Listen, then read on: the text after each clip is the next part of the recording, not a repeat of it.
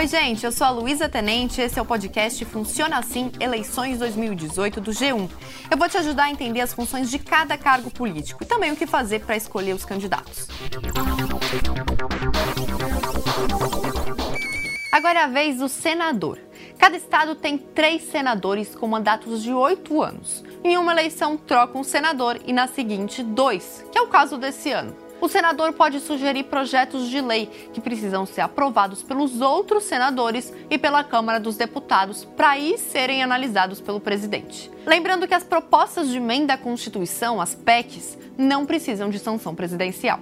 O que acontece é o seguinte: em geral, as propostas não são discutidas com todos os senadores, e sim uma comissão específica com um número menor deles. Tem comissão sobre educação, sobre direitos humanos e várias outras áreas. Mas há outras propostas que precisam passar pelo plenário, ou seja, por todos os senadores. Vamos supor que o projeto de lei passe pela Câmara dos Deputados e pelo Senado, mas quando chega ao presidente ele é vetado. Nesse caso, os senadores e os deputados se reúnem em sessões conjuntas para decidir se realmente esse veto deve ser mantido ou se deve ser derrubado. Sim, é isso mesmo. O senador tem o poder de derrubar o veto presidencial. Outra função importante do senador é aprovar as indicações do presidente para nomes de novos ministros do Supremo Tribunal Federal, quando algum deles morre ou se aposenta.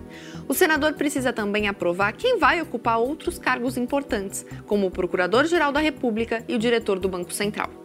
Cabe ao senador também fiscalizar o governo. Ele pode pedir informações por escrito para órgãos do governo, convocar ministros para dar satisfações ao Congresso e até criar comissões parlamentares de inquérito, as CPIs. São necessárias pelo menos 27 assinaturas de senadores para conseguir criar uma CPI.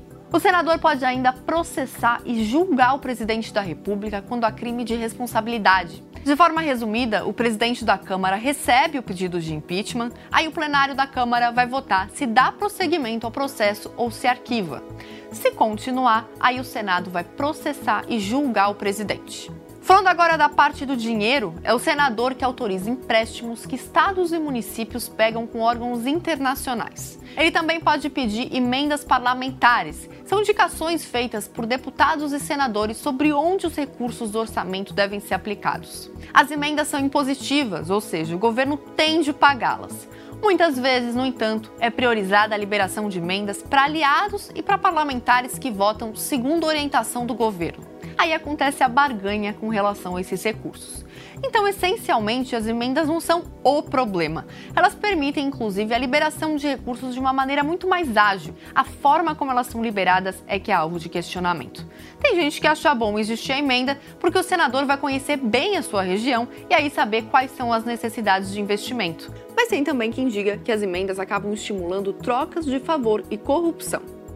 E como é o dia a dia dos senadores? Quando eles estão em Brasília, costumam receber prefeitos, vereadores, deputados dos seus estados e se reúnem com sindicatos, organizações e lobistas para tratar sobre propostas que estão em análise. Os senadores fazem a mediação entre ministros e lideranças políticas de seus estados para conseguir a liberação de verbas. Além disso, em ano eleitoral, eles buscam ter maior visibilidade e diminuem o ritmo em Brasília para focar em atividades eleitorais nos estados. Assim como deputados, é comum senadores fazerem indicações para cargos em ministérios e em agências reguladoras e outros órgãos da administração pública. Eles colocam nesses cargos pessoas aliadas que podem ajudá-los em disputas eleitorais. Continue com a gente aqui no G1 para saber tudo sobre política e eleições.